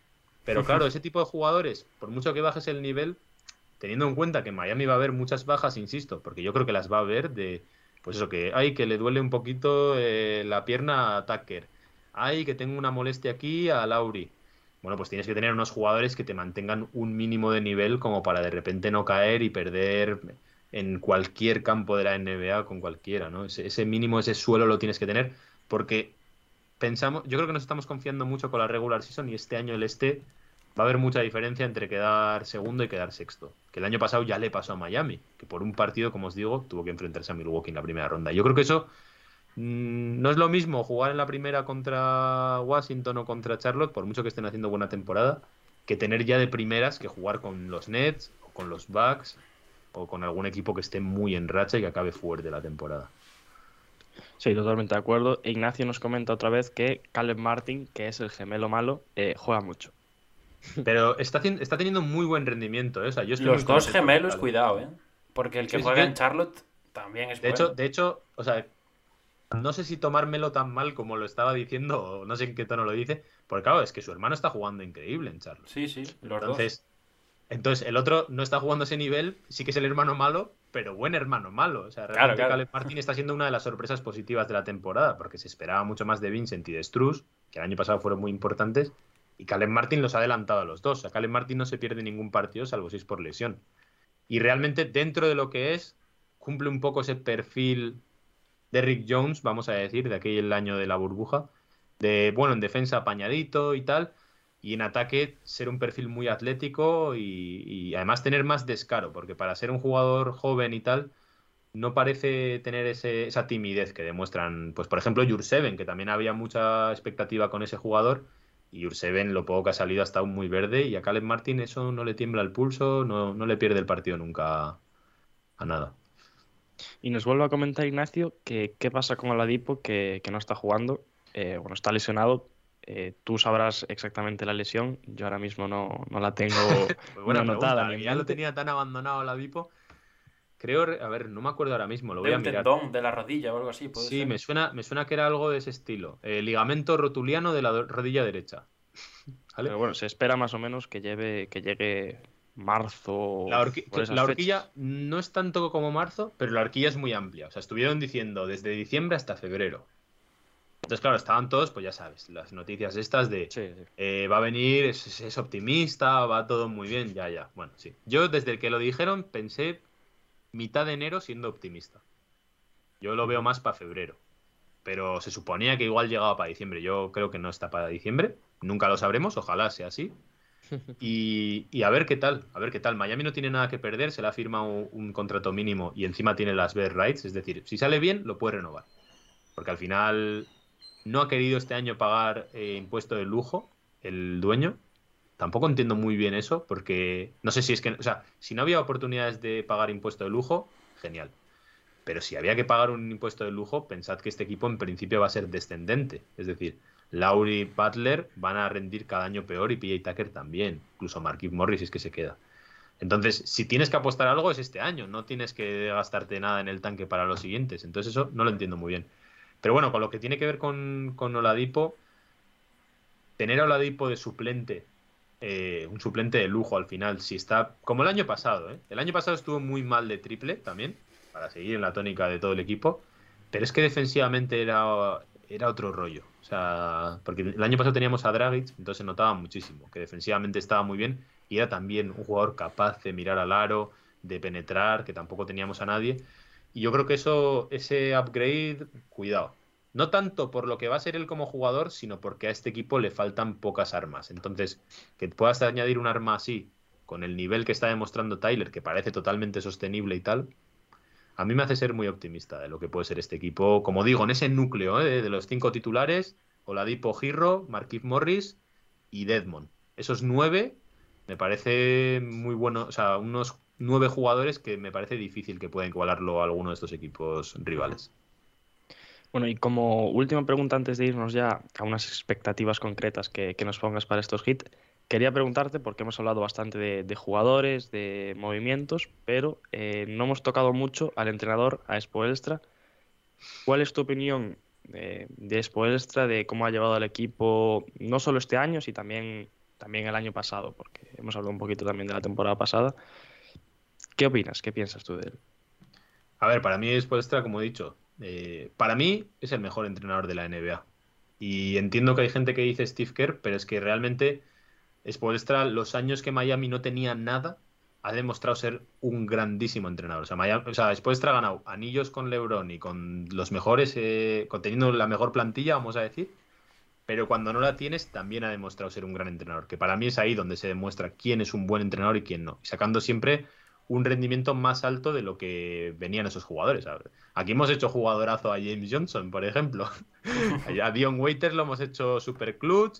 A Josh Richardson, que fijaos lo que ha sido Josh Richardson de que salió de Miami. O sea, hay gente que le debe que le debería dar una, una comisión a Spoelstra. En plan, mira, del contrato que firmo, un 10%, un 20% va para Spoelstra. Pero estos dos años, concretamente el anterior, para mí es quizá la peor temporada que he visto de Spoelstra. Le he visto como más entre perdido y desmotivado.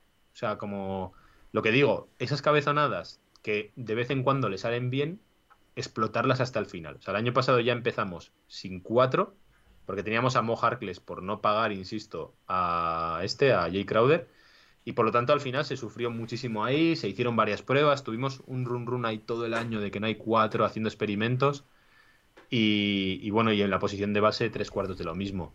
Por lo demás, también la zona, o sea, todos los, todos los superaciertos de Spoelstra también han sido un poco su, sus defectos. La zona que en parte estaba obligado a ponerla porque al tener en pista a Giro y a Robinson no puedes permitirte hacer un uno contra uno porque te los explotan. Pero también hay fases de partido que es como, puedes meter la zona un rato. Y de hecho funciona. O sea, cuando le metes la zona el equipo colapsa. Porque de repente cambiar el chip y atacar a una zona quizás es difícil. Ahora, si pones la zona todo el partido, pues al final te la explotan. Entonces, no sé, yo le veo, mientras no se obceque con determinadas cosas, en plan, este fuera de la rotación y ya no vuelve a jugar. Cosas de esas, mientras ese tipo de cosas se las estoy viendo que otros años no se la veía tanto, pero igualmente en, un, en una primera ronda de playoff, o sea, en, cualquier ronda de playoff, creo que es la ventaja de Miami, independientemente de su roster y de su estrella. Sí, es, que es, es que no se me ocurre ningún otro equipo con el que digas, pierdes, teniendo expuestas. O sea, como mucho es un empate, pero perder no vas a perder. Aunque me decepcionó mucho el año pasado, ya que estamos, en no, en no sé si en depender demasiado de que Adebayo supe- superase ese drop de Brook López, pero realmente fue frustrante como poco ver cómo seguíamos intentando atacar eso sin, sin conseguir explotar algo tan simple como es que el tío te despere debajo de canasta y ya está. Entonces es como, o, o fue un error solo individual de Adebayo, pero el entrenador también no supo decir, bueno, pues vamos a buscar otra forma. A mí ahí sí me decepciona un poco. Bueno, y ya para acabar con, con los hits, eh, quería preguntarte por tus expectativas para este año más concretas. Para mí, sintiéndolo mucho por el que no lo comparta, para mí es el anillo. Quiero decir, a mí hasta que no me corten las alas, yo voy a confiar en que este equipo puede ganar la NBA. No veo ningún otro equipo que digas, es muy superior a este equipo. Ni siquiera le diría, este equipo es superior a Miami. O sea, no veo a nadie que en el, que en el uno contra uno diga, uff, somos peores. Enfrentamientos complicados, muchos. Empezando por los Bucks, que también tenemos una rencilla con ellos, porque me pasa un poco lo mismo que con lo de la temporada pasada, que es, ¿qué versión fue más real? ¿La paliza que les metimos nosotros en la burbuja o la que nos metieron los otros el año siguiente? Entonces, estaría muy bonito ver otro Milwaukee-Miami para ver cuál de las dos versiones era más real. Pero, como os digo, realmente no tengo miedo a nadie. No lo tenía al principio de la temporada, y eso que Milwaukee y Nets eran como súper favoritos antes de empezar para todo el mundo. Y conforme está avanzando la temporada, cada vez menos. Entonces, yo para mí la expectativa tiene que ser anillo y, y que me despierten del sueño, que puede ser, pero cuando toque, pues hasta entonces no, no me voy a tirar del barco. Eh, expectativas, anillo y predicción concreta Yo puse anillo también en las predicciones. también. Sí. Sé que es Con todo. Sé que es complicado, pero el año de la burbuja también confiaba en ese equipo y se generan determinadas narrativas dentro de la NBA y como muy de, no, es que está como mal decir esto y está como bien decir esto, ¿no? O sea, apostar a Milwaukee es fácil, apostar a Brooklyn es fácil. Yo como os digo, yo realmente en el Milwaukee-Miami, por ejemplo, no lo veo tan claro. Creo que además este año nos favorece a nosotros esa inercia de querer buscarles. Y a Brooklyn tampoco lo veo. Es que a mí me han. O sea, las veces que les he visto, mira que están ganando partidos y tal, pero me han parecido tan poco equipo. Tiene que volver Irving y demostrarme algo, porque. Entonces, bueno, los demás veo equipos muy asentados como, como Atlanta, al que respeto mucho, a Chicago. Pero como digo, yo no veo a ningún equipo que sea mejor que este. Veo equipos que pueden ganarnos perfectamente, pero mejores yo no veo a ninguno. Entonces, para mí, creo que Miami a nivel competitivo, teniendo en cuenta que encima está Spoelstra y que espero que Oladipo vuelva en un buen estado de forma, por lo menos físicamente, creo que, que hasta que no me despierten del sueño, mi expectativa y mi pronóstico es que Miami pueda ganar la NBA. Bueno, pues ahora, eh, si estás preparado, nos vamos con el. No lo estoy. Con, con el jaca palabra, A ver, con, con este concurso que inicias tú, lo estrenas. más presión. Realmente lo estrenaron Dani y Pablo hace unos meses, pero, Pero como no vale. invitado real. Lo, Estaba en pañales tú. aún. Estaba Ah. Sí, pañales. sí. Eh, así que te explicamos un poquito primero cómo, cómo va. Entiendo que ya sabes cómo es un pasapalabra normal. Eh, va a ser- van a ser 25 letras de la A a la Z. Ostras, madre mía. Eh, nos, nos comemos dos, que no sé cuáles son ahora mismo. Vale. La Será ñ. una, una, una X o una La Sí, ñ sí, la, la y- X y la ñ, correcto. Vale, vale. Y nada, eh, cositas que decir. Eh, eh, no hay tiempo mm, general, pero sí que, bueno, cinco segundos más o menos para Vale, sí, responder cada pregunta. Para responder o pasar. Exacto. Porque, para pasar, o sea, si puedes. Lo que tienes son dos vueltas al rosco enteras. Joder, es vale, lo vale, que vale. tienes. Y claro, eso sí, cada pregunta tiene que ser rápido, no te dejamos mucho para pensar. Vale, Si a los 5 segundos no respondes o pasas, te la contamos como fallo. vale. Y, y, bueno, también aclarar que se van a hacer preguntas que vale con contestar con nombre y apellido, pero eh, mejor que digas nombre y apellido, ¿no? Que nombre o apellido. Claro, Conmigo. si, Claro. si te decimos, eh, si la respuesta es nombre de tal y la respuesta es Lebron y, dices James, pues por eso. Vale, bueno, lo, lo intentaré. Esto de, de que nadie lo haya hecho por delante y no lo sepas, tiene su, su extra de dificultad, ¿eh? Pero bueno, va. Bueno, y lógicamente ta- también hay que decirle que esto es como pasapalabra también en el sentido de que las no respondidas, o sea, es mejor no responder que fallar, Sí. Vale. ¿no? Sí, porque hay otra vuelta. Claro. o sea, y ahí, Bueno, ahí eh, tengo una palabra, o sea, paso o qué tengo que decir. Dices, Si dices jaca palabra, Vale. Jaca palabra. vale, ok. Eh, bueno, hacemos una predicción, si queréis, para que el chat intente adivinar. ¿La, pones tú? Sí, pero ¿en, qué baremo la dejamos? ¿Cómo en qué baremos? Son 25. Son 25. Vamos a poner 18. ¿Supera las 18? Sí. Es decir, de 18 para abajo no. Que, que vuelva al programa, ¿no? o las de pasapalabra. 10, desde, o sea, pon el límite en 18. Sí, sí. Son muchas, ¿eh? 18.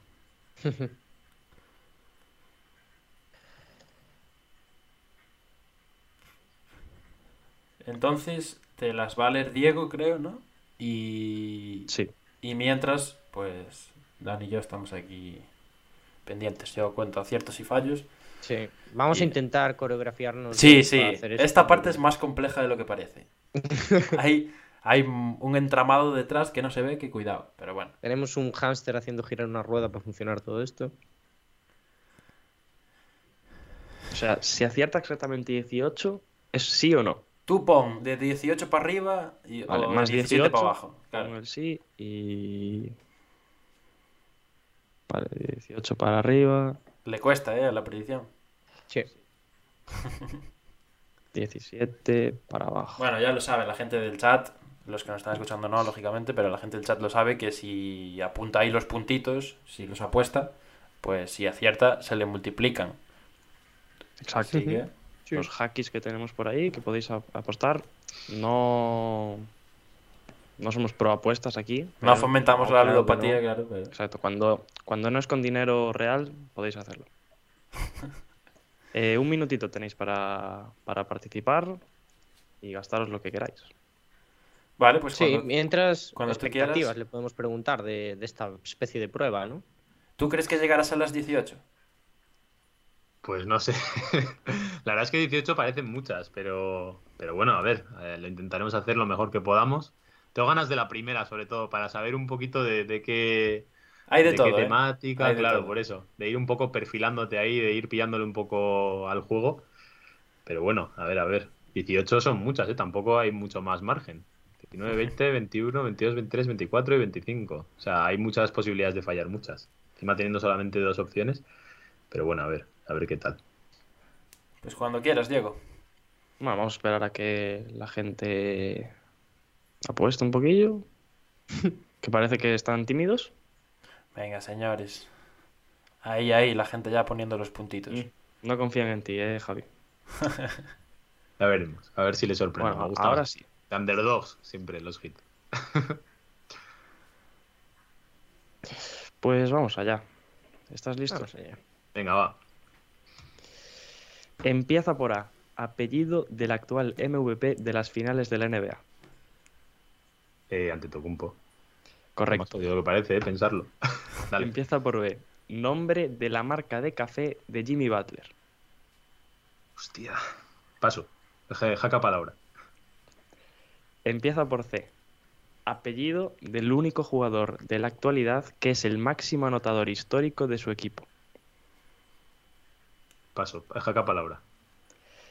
Contiene la D. País de nacimiento de All Horford. República Dominicana. Correcto. Empieza por E. Posición más habitual de Duncan Robinson. Eh, alero. Ah, bueno, me has dicho otra. Va, da igual, falla. Incorrecto. No he pensado ni en la letra. Está- está- es jodido, ¿eh? Lo, de, lo ves en la tele y dices, madre mía. luego estás aquí, no, no es tan sencillo pensar en esto. Fíjate que no me acuerdo ahora ni de la marca de café de Jimmy. Dale, dale. Bueno, Pablo, pero si bien, quieres, por lo de... No, a ver, por ahora tampoco hay mucho que recontar, dos aciertos y un fallo, pero yo le veo bien porque ha pasado dos de las que son de, más de pensar, la B y la C, así que para la segunda vuelta las, las tiene ahí. Siguiente. Pues em- vamos con la F ya. Empieza por F, nombre actual del pabellón de los Miami Heat. FTX Arena. Correcto. Empieza por G, apellido del jugador que la temporada pasada recibió el premio al jugador defensivo del año. Gobert. Correcto. Rudy Gobert. Me has dicho que diga el nombre y apellido. Rudy Gobert. Mientras digas la que vale, nos cuenta. Vale. Empieza por H, nombre de la mascota de los Charlotte Hornets. Eh, jaca palabra. Que la tengo, ¿eh? Pero no sé cómo se llama la mascota. Eh, pues vamos ahora con la I. Empieza por I, apellido de un jugador español que recientemente ha vuelto a jugar en su equipo tras recuperarse de una lesión. Jaca palabra. Vale, vamos con la J. Empieza por J, nombre del único jugador en la historia de la NBA en ganar un premio al MVP de las finales habiendo perdido su equipo dichas finales. Jaca palabra. Joder, estoy ahora mismo espesísimo, ¿eh? Eh, pues vamos con la K. J. Empieza por K, Universidad de Tyler Hero. Kentucky. Correcto. Empieza por L, nombre del jugador que todavía sigue cobrando de Los Ángeles Lakers y también jugó en Miami Heat. Golden. Correcto. Empieza por M, apellido de uno de los integrantes de los, del podcast El Reverso. Eh, jaca palabra. Es monje, tío. Bueno, bueno, pero ya la tiene para la Ya siguiente. la tengo, pero luego me Claro, tengo que volver a claro. acordar. si es más el poner el chip que sabértela. Dale. Si al final eh, cuesta más de lo que parece. Eh, nos vamos ya a la N. Contiene la N elemento o sustancia que no se quiere poner Kyrie Irving. Eh, contiene la L. La N, La la N. N. Ah, vacuna. Correcto. Yo con la L digo, no, no, no la tengo. Estaba pensando, digo, ¿será AstraZeneca o alguna cosa de esta? Va. Empieza por O, ciudad en la que se encuentra el otro equipo NBA de Florida. Orlando. Correcto. Empieza por P, apellido del jugador que promedia más asistencias esta temporada. Eh, Paul. Correcto. Empieza por la Q, apellido del jugador de los New York Knicks al que desde este podcast se le ha apodado como Manuel El Prisas. Quickly. Correcto. Empieza por R, uno de los apodos que tenía Dirk Nowitzki. Robin Hood. Correcto. Empieza por S, apellido del jugador que recientemente ha ganado la última edición de Bailando con las Estrellas versión americana. Iman Shumpert. Correcto.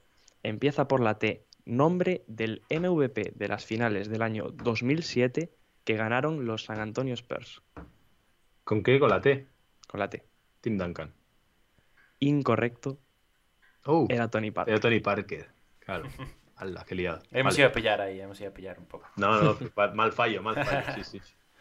Bueno, Pablo, Bueno, si eh, nos haces un recuento hacer porque recuento. ahora Son 12 He aciertos, hecho muchos pasos. 6 de manera consecutiva, ha cogido carrerilla y bueno, sabemos que la M se la sabe también, el resto, a ver si las escucha otra vez y, y las pilla, pero hemos mejorado sustancialmente, diría yo, ¿eh? Sí, sí, que he empezado muy verde. a 6 de los 18, eh, poco se habla. Venga, va, pues dale, seguimos ahí. Pues nos vamos ahora a la U. Empieza por U, abreviatura de la universidad a la que asistió Kemba Walker. Jaca palabra. ¿Qué es la de Kemba? Nos vamos a la V. Empieza por V, sustantivo que se utiliza para representar el hecho de ganar un partido o competición. Victoria. Correcto. Empieza por W, nombre del equipo que tiene el mejor récord de la NBA en estos momentos. Eh, Golden State Warriors. Correcto. Empieza por Y, apellido de un exjugador NBA que actualmente juega para el Real Madrid de baloncesto. Eh, jaca palabra. Nos vamos a la Z, eh, última de este, bueno, de esta primera ronda del rosco. Contiene la Z estrategia defensiva que consiste en cubrir un área en lugar de hacerlo hombre a hombre. La zona de Expo. Correcto. Pues Eh, son hacemos 15. recuento de Recuento de primera, vuelta, son 15 aciertos, no está nada mal. No, bien, bien, bien. 15 de 25, ¿eh? Y, Sí, las, sí. Que, y las que le Es quedan que hay al- algunas que estoy claro. perdidísimo, ¿eh? Hay alguna que seguro que la, la saca ahora en esta segunda. Así Segunda que- vuelta. eh, Venga. ten en Cuando cuenta que estés esta es la listo. definitiva. Exacto. O sea, esta la fallo si quiero. Da igual. Pero no, o sea, Ah, es mejor pasar. Claro, Se queda... si no te o sea, la los sabes- también cuentan. Vale, vale. Vale, Claro, los fallos, o sea, En a la caso hora de desempate. una clasificación, vale. en caso vale. de desempate. Ok, pues claro. los fallos tendrán contarán un poquito. Ok. Eh, pues nos vamos a la B. A la B de burro. Vale. Empieza por B, nombre de la marca de café de Jimmy Butler. Big Face Coffee. Correcto. Empieza por C, apellido del único jugador de la actualidad que es el máximo anotador histórico de su equipo. Jaca palabra. Nos vamos ahora a la H. Nombre de la mascota, bueno, empieza por H, perdón. Nombre de la mascota de los Charlotte Hornets. Jaca palabra. Es que puedo decir cualquier cosa, pero ahí me la juego. Pues seguimos con la I. Empieza por I, apellido de un jugador español que recientemente ha vuelto a jugar en su equipo Vale. tras recuperarse de una lesión. Ibaka. Correcto. cuesta pensar que es español. Empieza por J, nombre del único jugador en la historia de la NBA en ganar un premio al MVP de las finales, habiendo perdido su equipo dichas finales. Jaca palabra. Ahora nos vamos a la M, apellido, bueno, empieza por M, apellido de uno de los integrantes del podcast El Reverso. Monje. Correcto. Nos vamos a la U, Eso también la sé. empieza por U, abreviatura de la universidad a la que asistió Kemba Walker. Yukon. Correcto. Y por último, la Y, empieza por Y, apellido de un exjugador NBA que actualmente juega para el Real Madrid de baloncesto. Nombre. Va. Jaca palabra. Es que no sigo nada en la CB. no sé quién era el del Oye, pero muy bien, ¿eh? Sí, sí. Menos Ya, he fallado un par ahí. son... An- Si le Bueno, an- antes, antes de comentarte el resultado final, te, te digo las que Venga, va. respondiste. Con la C, eh, apellido del único jugador de la historia, que es el máximo anotador histórico de su, histórico de su equipo, perdón, Stephen Curry. Claro, joder. Claro, sí, sí. Con la H, la- el nombre de la mascota de los Charlotte Hornets, Hugo. Sí, ¿eh? Buah, no lo hubiese apostado en la vida. Hubiese dicho Hornet Esa- o algo así. Era difícil esa, la verdad. Pues esa, por daros una curiosidad, yo que soy de Donosti, vino Donosti, esa mascota. Cuando vino la NBA. Sí, sí. Estuvo por aquí. Pues mira, El hace Hugo. poco hicimos un podcast sobre mascotas, así que quien quiera se lo puede escuchar. Pues sí, sí. Hostia, Bien Hugo. metiendo la cuñita. Bien, bien, bien. Eh, luego nos vamos a la J, el nombre del único jugador en la historia de la NBA en ganar el premio al MVP de las finales habiendo perdido su equipo, eh, Jerry, Jerry West. Y la última, la Y, la del jugador ex NBA, que ahora está en el Real Madrid de baloncesto, Yabusele. Ah, no, Yausele, vale, vale. Claro, JC Carroll no estuvo en la NBA. JC es más con J.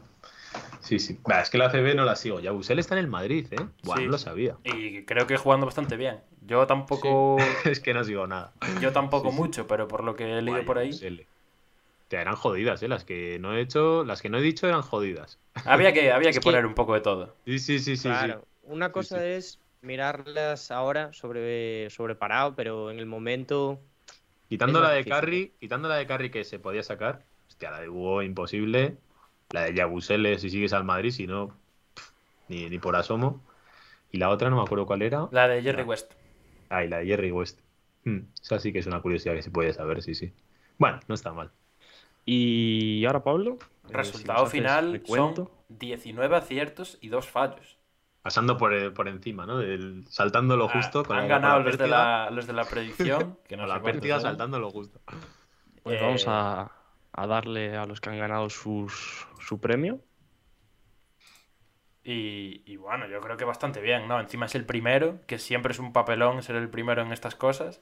Sí, sí, de hecho me las esperaba más fáciles, ¿eh? Pero sí que es verdad que, ostras, al principio te cuesta pensar que digo, joder, si hay todas estas en frío te las sabes todas. Bueno, todas no, porque ya te digo que las que no he, las que no he acertado no me sabía, salvo la de Carrick quizá. Las demás, posible. El bueno de Hugo, no se me va a olvidar ya nunca. No, y, y además, el estar en directo te entran un poco los nervios también y acabas dudando más de lo que realmente es la pregunta. aquí un ridículo espantoso se queda aquí, ¿sabes? No os puedo decir ni que lo cortéis. Pero bueno, nada, muy bien. Pues, pues nada, eh, con esto podemos ir eh, cerrando el directo de hoy. Primero en la eh, clasificación, que no lo hemos dicho. Se pone primero. De oro. Eh, por esta semana la encabezas. Y nada, mm, por mi parte y por la de todos, muchísimas gracias por pasarte. Y si quieres decir algo para, finalizar tú, eh, tienes la palabra ahora, así que lo, que quieras. Pues nada, gracias a vosotros por esta charlita tan amena de los hits. Y nada, a ver qué tal, a ver si nos va tan bien como al equipo, gana el anillo el equipo y nosotros también ganamos nuestro propio anillo en el programa que además le metemos salsita, le metemos humor y seguimos expandiéndonos y haciendo cada vez más por crear una comunidad real de Miami Heat en español. Así que nada, muchas gracias por haberme invitado y ya sabéis, cualquier cosa aquí nos tenéis. Pablo, Dani, ¿algo para despedir? Nada, nada, yo encantado una vez más de, tener aquí invitados y más si es gente como Javi, que, hemos pasado un rato muy, muy bueno. Y, y, ojalá, esperemos que dentro de unos meses nos volvamos a juntar aquí para hablar de un anillo, quién sabe. Hola. ¿Quién sabe? ¿Quién ahí sabe? Que, ahí, queda la apuesta. Sí, sí, sí. Nada, yo más de lo mismo. Eh, sobre todo eso, agradecer que se haya pasado por aquí, que se haya atrevido a hacer el jaca palabra, que no todo el mundo se atreve. Y, lo mismo, esperemos reencontrarnos ya sea aquí o en, audio solo. Y, nada, muchas gracias. pues lo dicho. Eh, muchísimas gracias a ti, Javi. Muchísimas gracias también a todos los que nos han seguido hoy, que nos están viendo aquí en directo, que se han pasado hoy por, por el directo a lo largo de estas casi dos horas, una hora y media que llevamos de, de directo aquí hablando de los hits. Eh, te deseamos todo lo mejor personalmente y también a tu equipo y muchísimas gracias a ti y a todo el mundo. As we immediately have a hack-a-shack call. I don't believe it. Five seconds in. No, but but that was. But a joke. Yeah. It the dividends. I'll be on the path, I just gotta get it. Long wait has ended after a half century. The Milwaukee Bucks are NBA champions once again. And this is his house. I am just on the journey. You know that I'm just going to say.